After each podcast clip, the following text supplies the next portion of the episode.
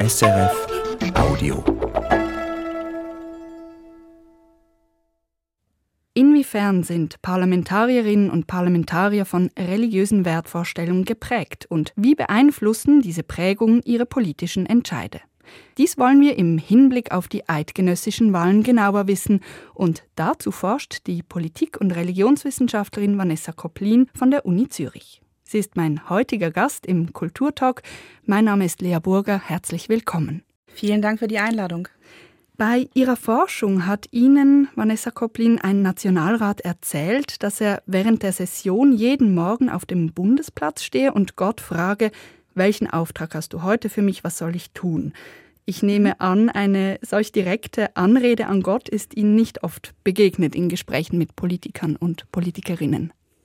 Das ist ein bisschen abhängig von den verschiedenen Ländern, die ich untersucht habe. Mein Untersuchungsgegenstand bezieht sich nicht ausschließlich auf die Schweiz. Es ist auch so, dass ich Deutschland und Österreich hinzugenommen habe. Und für Deutschland würde ich sagen, dass es ähm, wesentlich häufiger vorkommt, als das in der Schweiz und Österreich der Fall ist aber schon auch bei Schweizer PolitikerInnen die Anfragen oder das Denken, das Nachdenken darüber, ist es jetzt vielleicht mit einem gewissen Auftrag versehen? Das gab es in Einzelfällen hin und wieder. So explizit, wie es sich in diesem Fall dargestellt hat, natürlich nicht. Ein anderes Beispiel, das Sie in Ihrer Dissertation erwähnen, ist eine deutsche Abgeordnete, die ihre tote Großmutter jeweils um Rat fragt, weil diese Großmutter für die Abgeordnete eine Art Vermittlerin zu Gott ist. Auch das mhm. ist wohl eher ein extremes Beispiel, wie religiöse Vorstellungen das Politisieren beeinflussen. Ja und nein. Also dieser direkte Draht, der ist schon extrem, auf jeden Fall. Aber es ist nicht so, dass ich bei anderen PolitikerInnen nicht auch festgestellt habe, dass sie sich direkt an eine übergeordnete Macht, vornehmlich Gott, wenden und fragen, was ist mein Auftrag, was kann mein Auftrag sein. Ich habe sehr oft ähm, Metaphern zu hören bekommen von Religion als Backoffice oder Leitplanken. Mir wurde davon berichtet, dass Religion mittels einer Schraube so fest an die eigene Person angebracht sei, dass sie nicht mehr abzutrennen ist und die Person quasi als Gottes Werkzeug fungiert. Ich habe ähm, des Öfteren gehört, dass Tageslosungen eine entscheidende Rolle spielen, dass man wirklich ins Büro geht und sich die Tageslosung anschaut und überlegt, in welcher Form man sie verwenden kann für die politische Arbeit, für den politischen Tag. Tageslosungen, ähm, das sind so biblische Sprüche, die für jeden ja, ja, einzelnen genau. Tag ausgewählt werden. Genau daran orientieren genau, sich genau. also Politikerinnen und Politiker. Also nicht alle, aber es gibt diese Fälle.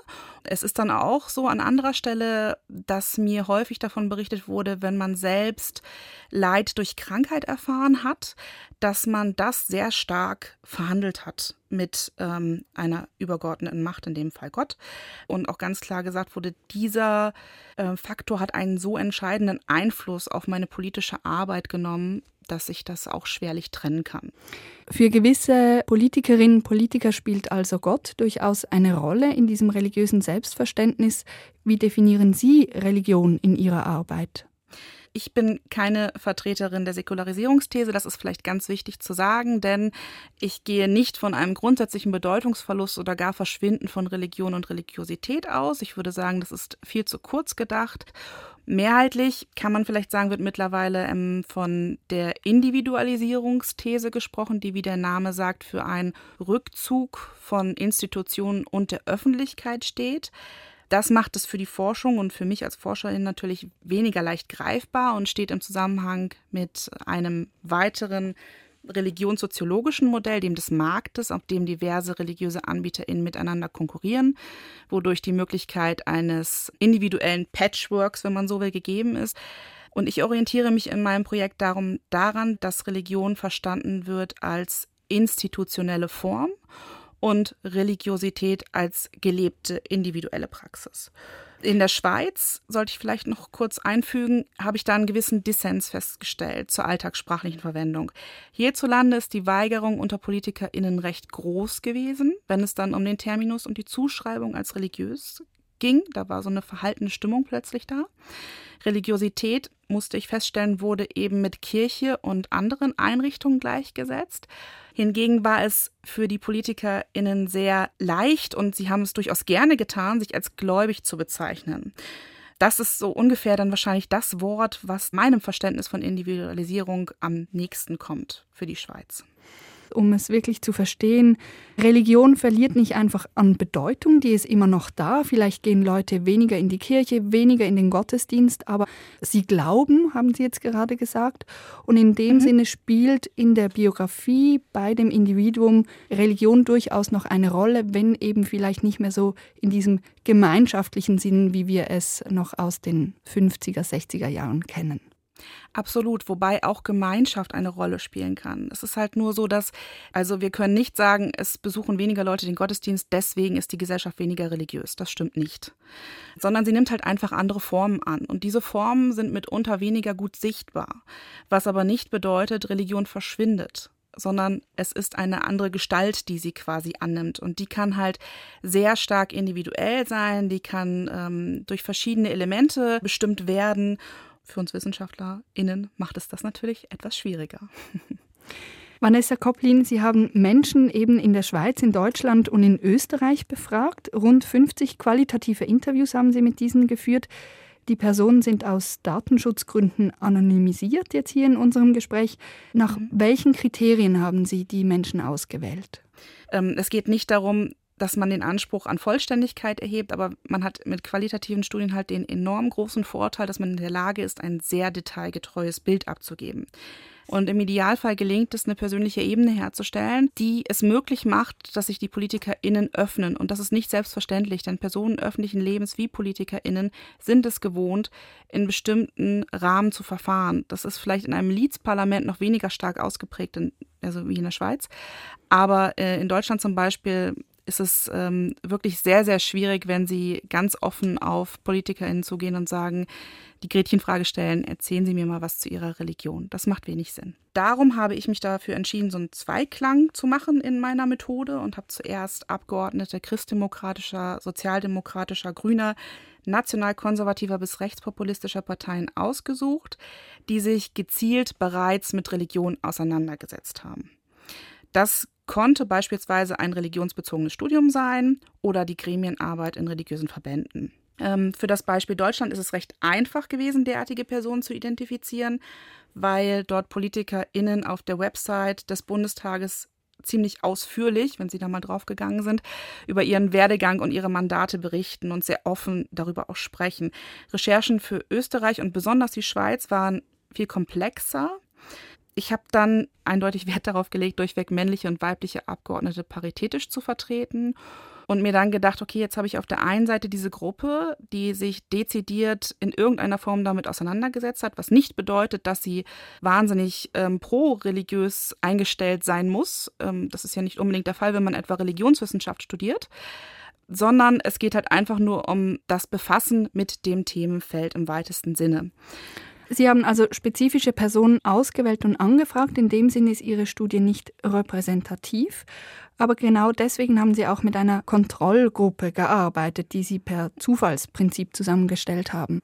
Es ist eine Kontrollgruppe, die ich lediglich hinsichtlich Geschlecht geschichtet habe und die ansonsten zufällig ausgewählt wurde.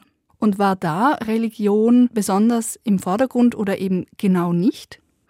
Das ist sehr interessant gewesen, weil ich nämlich sagen kann, dass alle Befragten in ihrer Kindheit und Jugend in vielfacher Weise mit Religion in Kontakt gekommen sind und dass es die meisten Berührungspunkte dabei mit christlichen Konfessionen gab. Grundsätzlich aber unterscheidet sich die Kontrollgruppe nicht besonders von der gezielten Auswahl was natürlich für die Aussagekraft meiner Ergebnisse spricht. Und ähm, insgesamt das betrifft eben sowohl die gezielten als auch die zufällig ausgewählten Personen, gab es dann vielleicht drei, vier Teilnehmerinnen, die sich für sich die Möglichkeit, religiös zu sein, zunächst verwarfen oder in Frage stellten und im weiteren Gesprächsverlauf, und das ist dann ein großes Plus natürlich wieder der qualitativen Forschung, diese Möglichkeit, intensiv eintauchen zu können mit einzelnen Personen, stellte sich heraus, dass diese PolitikerInnen keineswegs areligiös oder wie, wie auch immer man es formulieren möchte sind. Und die Personen selbst gerieten ins Nachdenken über ihren eigenen Religionsbegriff und damit verbunden auch ihre Selbstverortung. Das war ein sehr spannender Fall. Ihre Studie ist noch nicht abgeschlossen, aber ich habe einen gewissen Einblick gewinnen können. Und mir ist da aufgefallen, dass religiöse Werte von Parlamentarierinnen und Parlamentariern vor allem bei ethischen Fragen einen Einfluss haben. Also zum Beispiel rund um Sterbehilfe, Organspende oder Fortpflanzungsmedizin. Haben Sie das so erwartet? Genau, das sind wichtige Punkte, ethische Fragestellungen grundsätzlich auf jeden Fall. Ich habe mich deshalb auch nochmal gezielt mit der Sterbehilfe auseinandergesetzt, weil das natürlich immer auch wieder ein Thema ist, ein sehr prominentes Thema für die Schweiz ja ohnehin.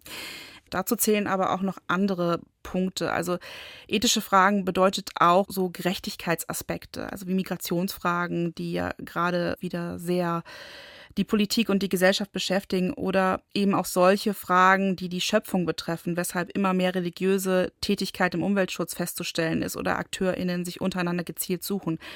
Es ist aber natürlich stark abhängig von der jeweiligen Person, denn letztendlich können sich auch bei eher wirtschaftlichen Entscheidungen dezidiert religiöse Argumente finden lassen, aber das kommt natürlich formal viel, viel seltener vor. Es ist dann eher davon auszugehen, dass die religiöse Sozialisation unbewusst eben diesen Einfluss ausüben kann, man also von einer Art, wenn Sie so wollen, Grundeinstellung ausgehen kann. Oder Sie haben es gerade auch schon erwähnt, das Stichwort Werte, was sehr oft genannt wird.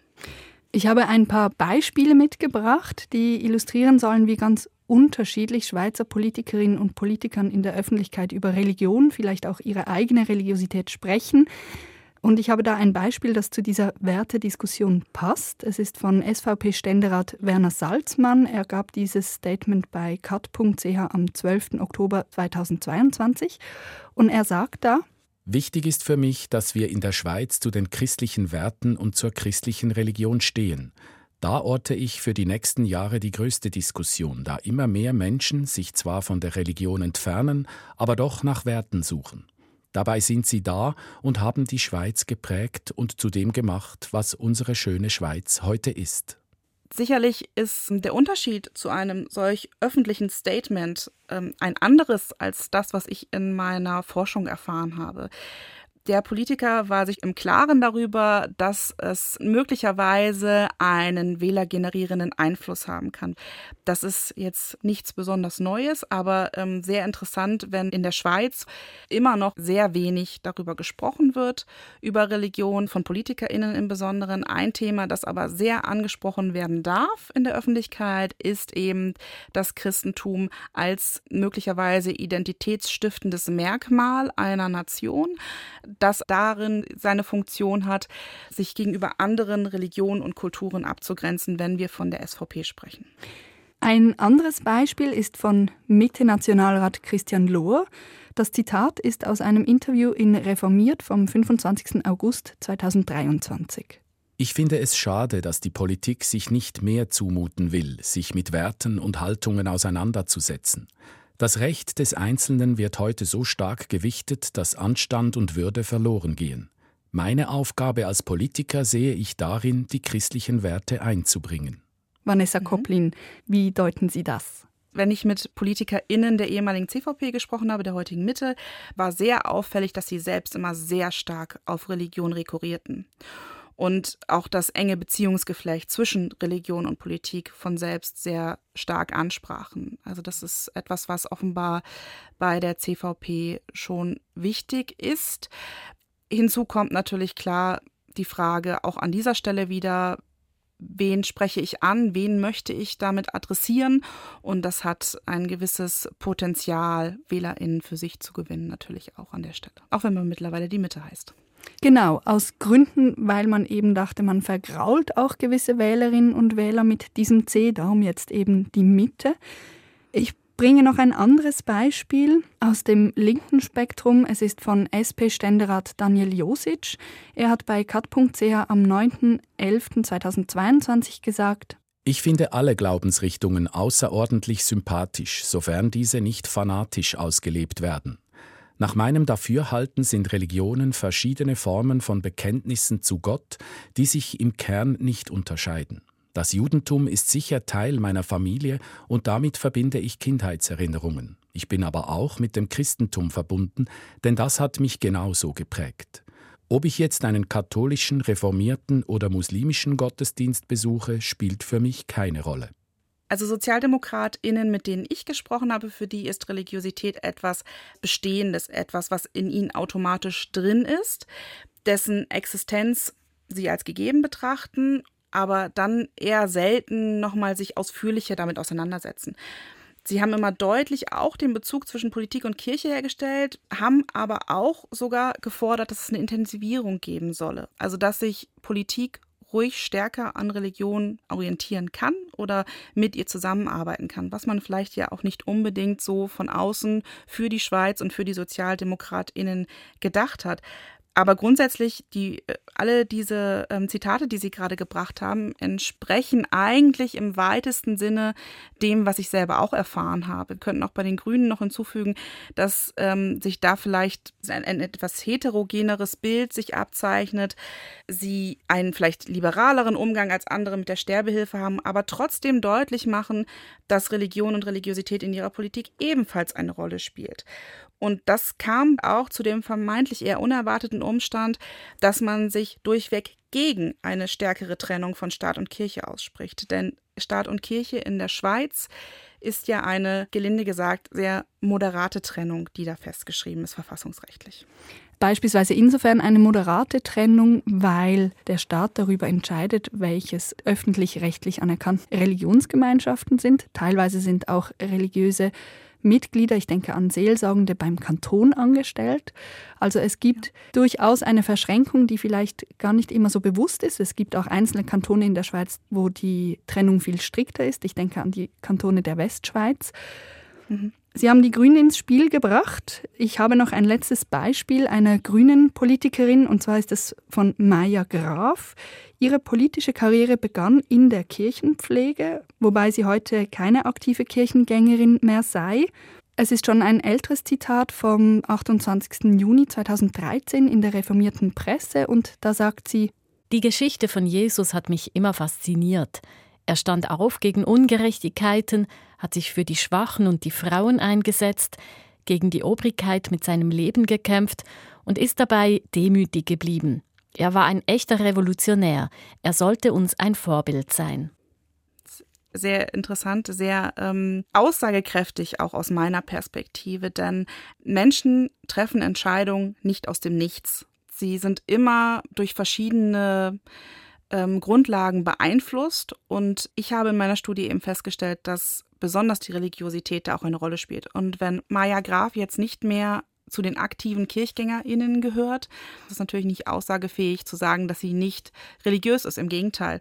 Sie beschreibt ja gerade selber, dass etwas sie sehr stark geprägt hat in ihrem Leben und dass sie auch dafür plädiert, dass es andere prägen möge. Also können wir davon ausgehen, dass es für sie auch weiterhin eine Rolle spielt und sie diese Gedanken, diese, diese Werte, diese vermeintlich religiösen Werte weitertragen. Die Frage ist jetzt, wenn wir mit ihr sprechen würden, dann müssten wir sie natürlich fragen, wie äußert sich das konkret? Und ähm, es bietet sich an, das bei ethischen Fragestellungen wie der Sterbehilfe festzumachen. Die Zitate sind von drei Männern, einer Frau. Sie haben am Anfang gesagt, Sie wollten ein paritätisches Geschlechterverhältnis. Gibt es denn gemäß Ihrer Forschung, Vanessa Koplin, Unterschiede bezüglich Religiosität und Geschlecht? Nein, ich habe keine Unterschiede ausmachen können. Da würde ich sagen, gab es keine Merkmale, die darauf hindeuten.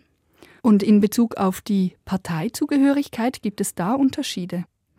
Ich würde sagen, dass Religion und Religiosität bei allen PolitikerInnen, die ich untersucht habe, bei allen Parteien eine Rolle spielt. Die befragten PolitikerInnen der ehemaligen CVP, der heutigen Mittepartei, sind in der Regel Mitglieder der katholischen Kirche. Auffällig war bei ihnen der Verweis auf Religion und eine eher kritische Haltung gegenüber der Sterbehilfe, die an der Stelle ganz klar religiös begründet wurde. Sie erklärten als einzige auch, ohne dass man groß irgendwie nachfragen musste, dass sie Geistliche in ihre Arbeit mit einbeziehen würden und sie um Rat bitten würden. Wir kommen dann in das Feld des Lobbyismus vielleicht ein Stück weit. Das ist der Punkt an dieser Stelle. Inwiefern meinen Sie das mit Lobbyismus? Politik wird in Demokratien ja auf vielfältige Weise legitim beeinflusst und Lobbyismus ist ein Faktor, der dazu zählt, wenngleich er gemeinhin negativ konnotiert ist, weil der Fokus auf eher undurchsichtigen wirtschaftlichen Interessen liegt und die vielen, unter anderem zivilgesellschaftlichen AkteurInnen oftmals vergessen werden. Diese Interessengruppen, also Lobbys, versuchen gezielt gesetzgebende und ausführende Gewalt zu beeinflussen. Und zwar tun sie das, um den mannigfaltigen gesellschaftlichen Aspekten Rechnung zu tragen. In Deutschland ist es äh, ein, ein sehr dominanter institutioneller Einfluss. In der Schweiz ist kirchlicher Lobbyismus subtiler, findet tatsächlich noch mehr über private Kontakte statt. Können Sie ein Beispiel machen?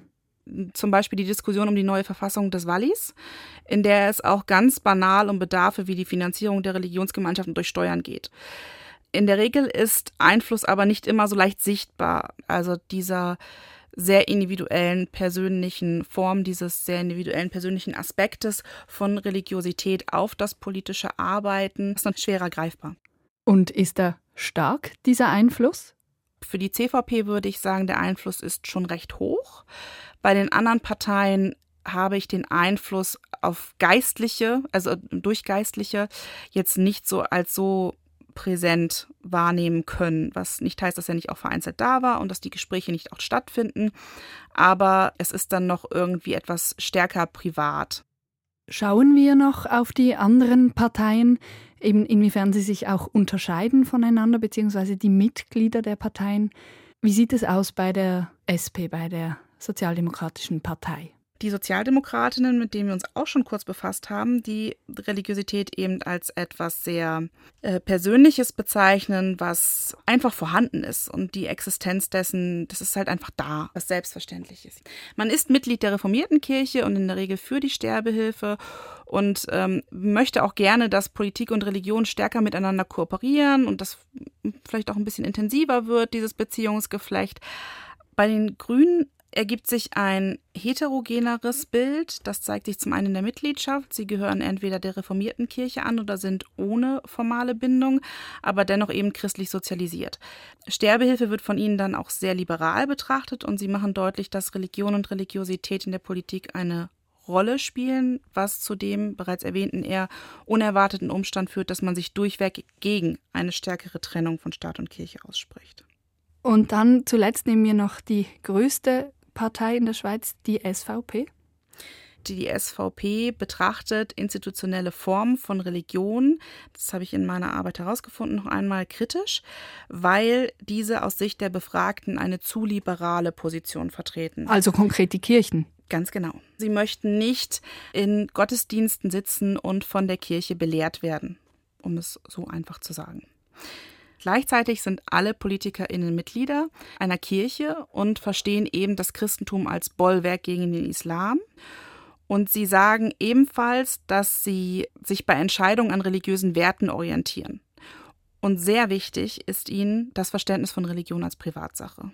Was sie insgesamt also sehen, ist, dass Religion und Religiosität nicht nur für christdemokratische Parteien eine Rolle spielt und eine Beschäftigung mit religiösen Themen wiederkehrend ist, sondern es sich im Sinne eines individuellen Verständnisses über Parteigrenzen hinweg so verhält. Es handelt sich überwiegend, würden wir jetzt in der Wissenschaft sagen, um inkorporiertes, implizites Wissen, daneben aber auch um bewusstes Vorgehen. Ersteres überwiegt natürlich sehr stark. Bei diesem Blick auf die Parteien und mögliche Unterschiede wurde auch klar, dass die christlichen Konfessionen insbesondere vertreten sind. Also die religiöse Diversität im nationalen Parlament ist klein. Ob es explizit muslimische, hinduistische oder buddhistische Politikerinnen und Politiker gibt, ist schwer zu überprüfen, eben weil Religion in der Schweiz als Privatsache gilt und die Parlamentarierinnen und Parlamentarier das auch nicht explizit angeben müssen, ihre religiöse Zugehörigkeit. Müsste das Ihrer Einschätzung nach transparent gemacht werden? Also ich könnte mir vorstellen, dass Schweizer Bürgerinnen im Sinne von Transparenz mehr über die Politikerinnen erfahren wollen würden, die sie wählen und die sie natürlich letztendlich auch repräsentieren.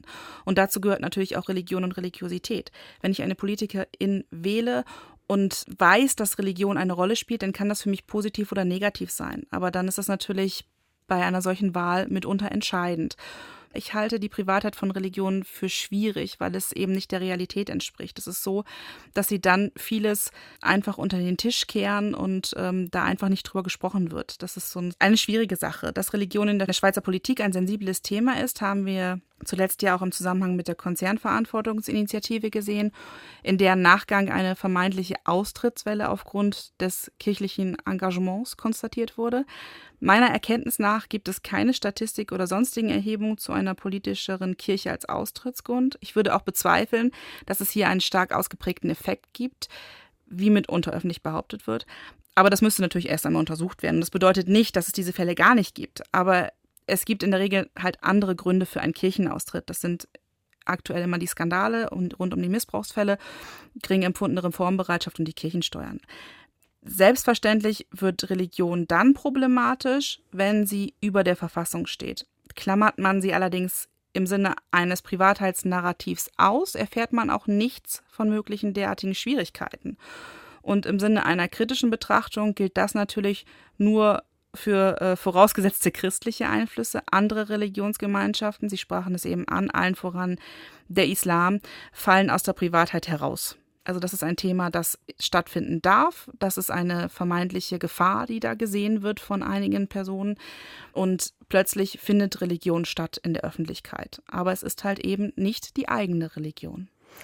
Abgesehen davon sind ja auch längst nicht alle Werte religiös aufgeladen. Es gibt auch säkulare Werte, aber es scheint, als dass religiöse Werte in der Gesellschaft weniger akzeptiert seien. Ja, das ist sehr interessant. Da würde ich ganz klar diesen Privatheitsgedanken für die Schweiz festmachen. Also Privatheit an sich hat schon einen wahnsinnig religiösen Anklang. Also dieser Gedanke, dass das niemanden etwas angeht außer einen selbst, ja, das hat schon durchaus religiöse Züge. Die große Frage ist natürlich, warum. Es gibt viele Erklärungsvorlagen, die wir haben, eben halt Geschichten wie der Sonderbundskrieg, konfessionelle Streitigkeiten grundsätzlich, die das Land lange prägten und ähm, aufgrund dessen man sich natürlich sehr zu stark zurückhält. Es ist ein wahnsinnig komplexer Vorgang, der aber so in der Weise vom Verständnis von Religion als Privatsache in der Schweiz relativ einzigartig ist, würde ich sagen. Ja, wir haben es gehört, für viele Parlamentarierinnen und Parlamentarier ist Religion, religiöse Zugehörigkeit etwas entweder Selbstverständliches und vor allem etwas Privates. Es ist gar nicht so einfach, da Einblick zu bekommen und mit ihren Gesprächen, die in die Tiefe gingen, haben sie da ein Stück weit Licht ins Dunkel gebracht. Das war der Kulturtalk, wie Gott im Parlament mitmischt, mit der Politik- und Religionswissenschaftlerin Vanessa Koplin. Am Mikrofon verabschiedet sich Lea Burger von der Religionsredaktion. SRF Audio.